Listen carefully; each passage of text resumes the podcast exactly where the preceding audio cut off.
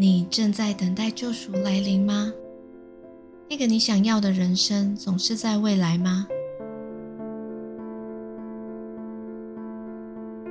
大家好，我是西雅，一名西塔疗愈师和颂钵音疗师。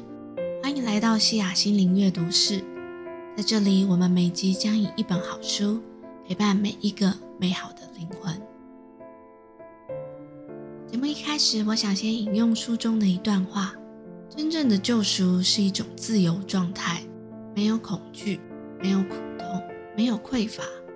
它让人从欲望、需求、夺取、执着中解脱出来，让人得以摆脱强迫性思考、负面心态，并超越了过去与未来的心理需求。今天我们要继续介绍的是艾克哈特·托勒所写的《当下的力量：通往灵性开悟的指引》。在上集，我们讲到了死亡将剥离所有不是你的东西，你可以不等同于你的心智、时钟时间和心理时间的不同，以及人生处境下的真实生命。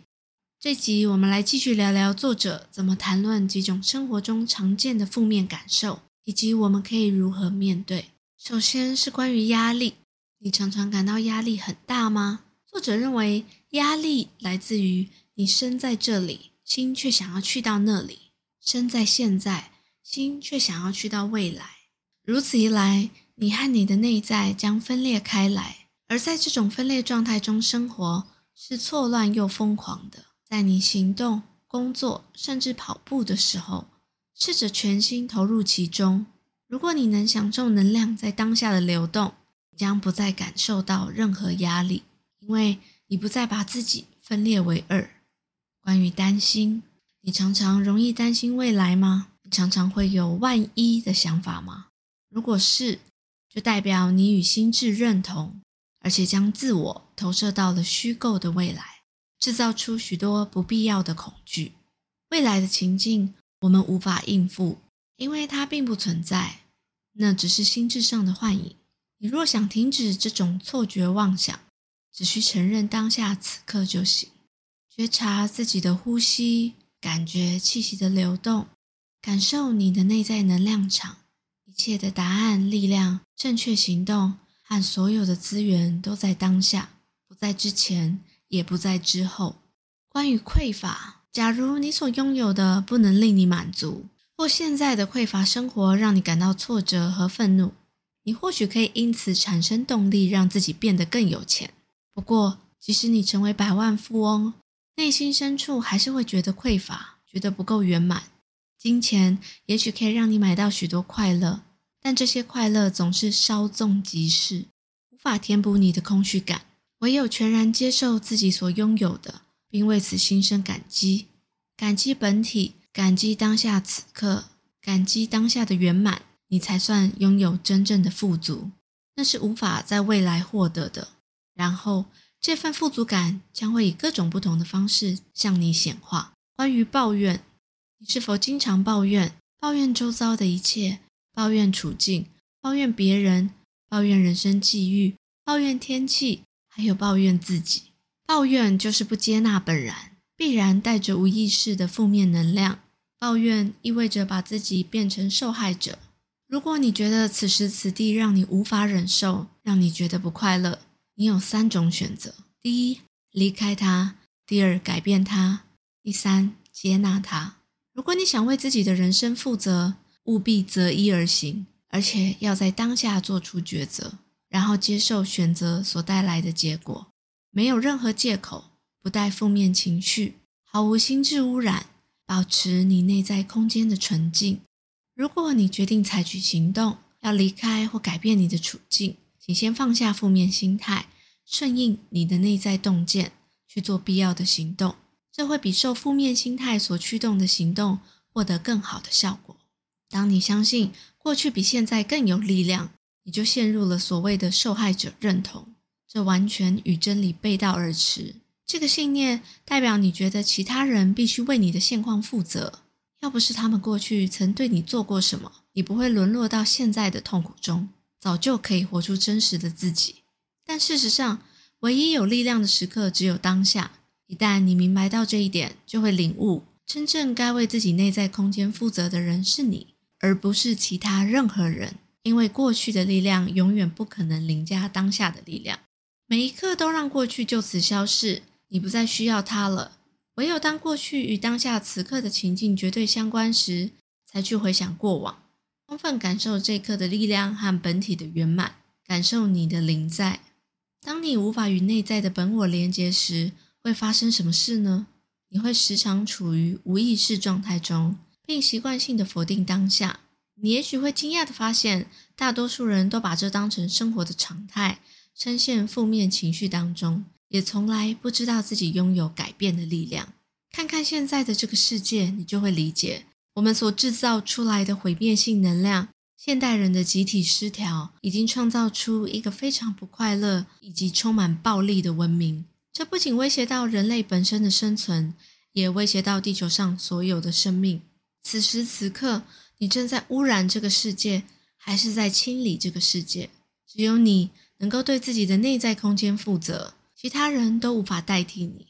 如果每个人都能够清理自己的内在污染，自然就会停止制造一切外在污染。那我们应该如何放掉负面感受呢？作者的回答简单却意义深远。就是放掉。你如何放下手中烧烫的木炭呢？因为你体认到自己不想再承受更多的痛苦，不想继续背负重担而活，然后你就会放手。负面性唯一的用处是强化你的虚假自我感。不管你做什么事，任何保持负面能量所做的事都会受到污染，假以时日，只会产生更多的痛苦、不快乐。此外，不快乐的情绪比身体疾病更容易传染别人。透过共振原理，它将激发以及喂养人隐性的负面性，除非对方有高度的觉知，才能对此免疫。作者建议，任何负面性在内心升起时，只管凝视它，并对自己说：“注意，此时此地，醒过来吧。”我们应该养成自我观察的习惯。随时觉察自己的心理和情绪状态，经常问自己：这一刻我安适自在吗？或者是问这一刻我的内在有何动静？至少要让自己对内在的关心不亚于对外在的关心。就连最轻微的怒意，也是你必须去承认和观察的，否则它将在无意识状态下积少成多。只要你不去评断，不去抗拒本然。负面情绪根本无从产生。作者说，了解自己意识程度最好的指标，就是看你如何处理人生中的挑战和你面对某些人事物的反应。而这跟你可以闭上眼睛打坐多久，或能看见什么灵视影像都没有关系。在面对这些挑战时，处于无意识状态的人，往往习惯进入更深度的无意识；反之，意识清明的人将变得更加清明。也就是说，你可以利用逆境让自己觉醒，或是允许让普通无意识的梦变成噩梦一场。作者建议，我们可以趁日子还算平顺的时候，把更多的意识带入日常生活中。一旦这样做，你临在的能力将会越来越强，你的内在和周遭会形成一个高振动频率的能量场，没有任何无意识状态、负面情绪或暴力心态。可以通过这个能量场而不被摧毁，一如黑暗无法在光的照耀下继续存在。接下来，让我们聊聊目标。你的人生旅程有外在目标，也有内在目标。外在目标就是我们所设定的目的地，但如果你把目的地看得比你在当下踏出的这一步还要重要，你将完全遗忘人生的内在目标。这目标和你要去哪里或正在做什么完全无关。只跟你如何做每件事有关，它与未来无关，只和你做事时的意识品质有关。外在目标只在你尚未实现内在目标时才显得重要。等到你实现了内在目标之后，对外在目标的追逐会变得像是游戏一般。如果你觉得好玩，不妨继续玩下去。但作者提醒，所有的外在目标都注定会失败，因为他们全都受到无常定律的制约。你越早领悟到外在目标不可能带给你持久的满足，看出外在目标的局限性，你就会放下不实的期望，不再认为它可以为你带来快乐。努力改善自己的人生处境并没有问题，但你无法改善你的生命。生命是主要的，是你最深层的内在本体，它本来就圆满无缺。人生处境是由你的环境和过去所构成的，好坏并无定论。设定目标而努力没什么不对，但当你误以为这些目标就是生命或本体，那可就大错特错了。正如同心智本身没有问题，它是一个很棒的工具。唯有当你试图在心智中追寻自我，并把它误认为自己的时候，问题才会发生。它将变成小我心智，企图掌控你的整个生命。有人问作者：如果不将自我建构在心智的认同上，我们还可以追求外在的目标吗？作者回答：当然可以，只是因为你在更深的层次里已经圆满，所以无论做什么，你都会充满喜悦和活力，就像在玩游戏一样。挣脱了心理时间的桎梏，追求目标时，你将不再患得患失，不再受到恐惧、愤怒、不满或想要成为谁的心理驱策。不再因害怕失败而裹足不前，你的快乐和自我感将不再依赖外在的结果，不再于无常世界追求永恒，不再需要仰赖某些情境或某些人带来快乐，也不再因为他们让你失望而难过痛苦。珍视一切，却又不为事物所牵绊，深知形象有生有灭，但你在形象外看见了永恒。如果你是一栋房子，你会先花时间和金钱投资内在的装潢，让自己住得舒适，还是只关注房子的外观有多华丽呢？相信大多数人都会选择投资更多在内在装潢，但我们却不是这样对自己的。我们的真我暂住在现在的肉体上，我们却无此认知。因此，作者说，如果我们想安住在现在的身体，应该要时常感受身体之内的生命。体认到自己是超越外在形象的存在，去理解到，在你的外在形象之外，你与某种浩瀚无边、神圣光明的事物紧紧相连。你可以将注意力从思维转移到身体上，持续几分钟，专注感受到你的内在身体，不要思考，只要去感受。你的专注力越强，你的感受就会越清楚而强力。关于觉知内在身体的好处很多。作者分享，其中一个便是可以大大的减缓身体老化的速度。尽管外在身体会随年华老去，内在身体却不会。所以，如果你能安住在内在身体，外在身体的老化速度就会放慢。另外一个好处是强化你的免疫系统。当你越能意识到身体，身体的免疫力就会越强。你的每个细胞都会醒过来，欢欣鼓舞，因为身体喜欢受到你的关注。这也是有效的自我疗愈方法。在书中，作者问了一个发人深省的问题：如果你不喜欢镜子里的自己，会去攻击镜中的影像吗？当然不会，因为你知道那没有用。但在现实生活中，我们却正在这么做。如果你攻击镜中影像，它当然就会反击。但同样的，如果你如实接纳它，对它友善，它也无法不对你友善。这就是你改变世界的方法。要记得，你的世界不过就是你意识的投射。接下来，让我们来聊聊关系。有人问作者如何让自己的关系不再充满痛苦。作者回答：如果你在关系中同时体验到爱和爱的对立面，像是攻击性、情绪暴力等等，那很可能是你把上瘾关系误认为爱。真正的爱是不存在对立面的。如果你的爱有对立面，那不是爱，而是一种强烈的小我需求，希望另外一个人来让自己更完整。更具存在感。对小我来说，那就是救赎的替代品，而且在短时间内，其救赎功效即可乱真。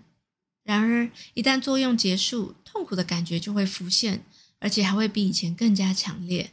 你会以为一切都是你伴侣的错，可能会猛烈的攻击他，但是却无法改变你感受到的痛苦。每一种上瘾症都是因为逃避痛苦而起，但最终带来的还是痛苦。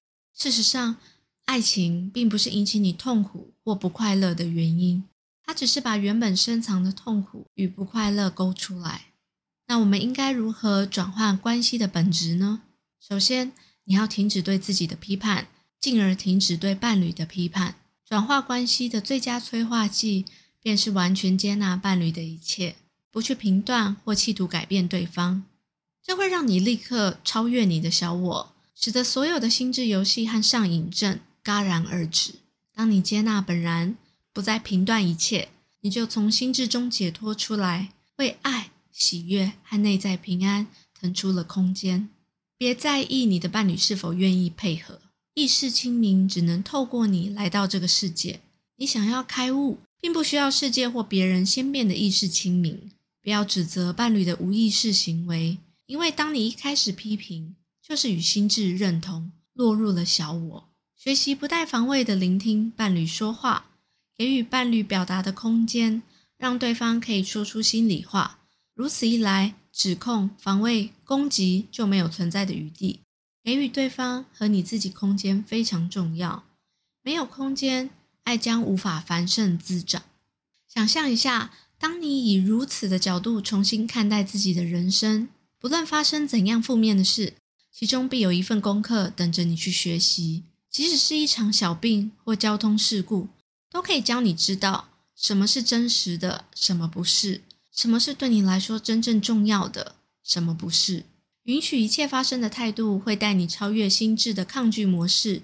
不再创造出二元对立的思维，这是宽恕最基本的部分。宽恕当下比宽恕过去更重要。如果你可以宽恕每一个当下，让它如其所是，那你就不会累积一些日后需要宽恕的怨恨。不抗拒并不代表什么都不做，而是指你的行动不再起于反射动作。作者说，臣服与行动是可以并行的。透过臣服的状态，一股截然不同的能量与品质。将灌注到你的行动中，臣服让你与本体的源头重新连接。如果你的行动是发自本体意识，行动本身就会成为对生命的喜悦和庆祝。它将把你带入更深沉的当下。别把臣服与自欺混为一谈。臣服并不等于“反正我习惯了，反正我不在乎”之类的态度。如果仔细观察，你就会发现，这些态度其实潜藏着负面性和怨怼。那不是臣服，而是一种伪装的抗拒心理。你不可能意识清明却不快乐，也不可能意识清明却身处负面性当中。他们是不可能同时并存的。任何负面性、不快乐或痛苦，都是抗拒的展现，而所有的抗拒都是无意识的。在你练习臣服以前，所谓的灵性，只是你阅读、谈论、写作、思索、信仰的对象。你的生命并不会因此而获得转化。直到你诚心臣服，才会发现灵性原来是你活生生的生命实相。那真正的救赎究竟在何处呢？我们又如何才能得到不可思议的解脱呢？等待是一种心智状态，基本上表示你向往未来，却不喜欢现在。你不喜欢已拥有的，希望得到你没有的。无论是哪一种等待，你都无意识的创造出许多的冲突。这一刻与未来的冲突。你所在之处与你向往之处的冲突，你让自己失落了。现在，当我得到这个或排除那个，我就会幸福快乐了。这是无意识心智所创造的幻象，让人以为救赎只能在未来得到。真正的救赎是圆满成就，内在平安，是生命的圆满状态。真正的救赎是成为真实的自己，感受到你内在没有对立面的至善，也就是外境无法带给你的本体的喜悦。心智总是告诉你，你无法在此时此刻得到救赎。如果要圆满解脱，你必须先做些什么，或者是去变成什么人。他总是说，你需要时间去获得自由或完整，你需要时间去追寻、去分类、去达成、去取得、去变成、去理解。但事实却恰恰相反，时间正是你得不到救赎的最大障碍。此时此地。才是让你能够抵达那里的唯一节点。当你深感痛苦，你可能只想逃离它，而不是臣服于它。你可能再也不想弄清楚自己目前的感受，这非常正常。但你确定你有地方可以逃吗？没有，你只有一堆虚假的逃避方法，例如买手工作、酗酒、嗑药、愤怒、投射、压抑，这些都无法让你真正摆脱痛苦。痛苦的程度不会因为你的意志而减少。当你否认自己的情绪痛苦，你所想、所做的每件事，你的关系都会受到玷污。你散发出的负面能量，别人会无意识的接收到。总之，你会吸引或显化出和自己内在状态一致的情境。但你可以选择穿越你的痛苦，面对它，彻底感受它，但别思考它，全然专注于你的痛苦感受，避免对它贴标签。当你进入自己的痛苦，一开始那会是一个很幽暗、可怕的地方，你会有种想转身跑开的冲动，但什么都不要做，只管注视着它，继续专注在你的痛苦感受上，感受你的悲伤、恐惧、担心。寂寞，不论你的感受是什么，让你的整个本体保持零在，让你身上的每个细胞保持零在。如此，你就是将光明带进黑暗，这就是你点亮的意识之火。到了这个阶段，你就不再需要担心自己是否臣服，因为全然的专注就是全然的接纳，也就是全然的臣服。这就好像有一束阳光，它忘了自己是太阳的一部分，误以为自己必须为生存奋战。必须创造和拥有一个有别于太阳的身份认同。试问，若这种幻觉消失，难道不是一种不可思议的解脱吗？但愿我们都知道取用当下的力量是多么容易，这力量轻易就能瓦解过去的创伤。但愿我们能了解自己多么接近自己本来的面目，多么接近神。当你不再需要追寻神的那一刻，你就找到内心的神性了。最后，我想帮所有正在听节目的大家做一些和这本书有关的下载。如果你愿意，请说 yes。我能全心享受每一刻当下能量的流动，不活在过去或未来。我知道不再批评自己和他人是什么感觉。我能轻松自在地取用当下的力量。我接纳自己全部的感受，但不深陷其中。我能时常察觉自己内心的动静。我能舒适自在地安住在自己的身体中。我全然接受自己所拥有的一切，并深深感激。我懂得宽恕每一个当下，让它如其所是。我不是受害者，我知道我是唯一能为自己内在空间负责的人。我知道，当我照顾好自己的内在空间，同时也在为其他人创造一个更美好的世界。阿后，我看完这本书之后，真的从艾克哈特的文字中得到很多平静的力量。非常推荐大家去订阅他的 YouTube 频道，我会摆在节目下方的 Show Notes 里，直接听他的演讲，感受他的能量。他讲话非常慢，和他的书一样，都会刻意留下很多空白。他演讲本身就具有疗愈的力量。感谢你今天的收听，如果有任何的建议或回馈，欢迎留言评论或直接写 email 给我。西雅心灵阅读室，我们下期见。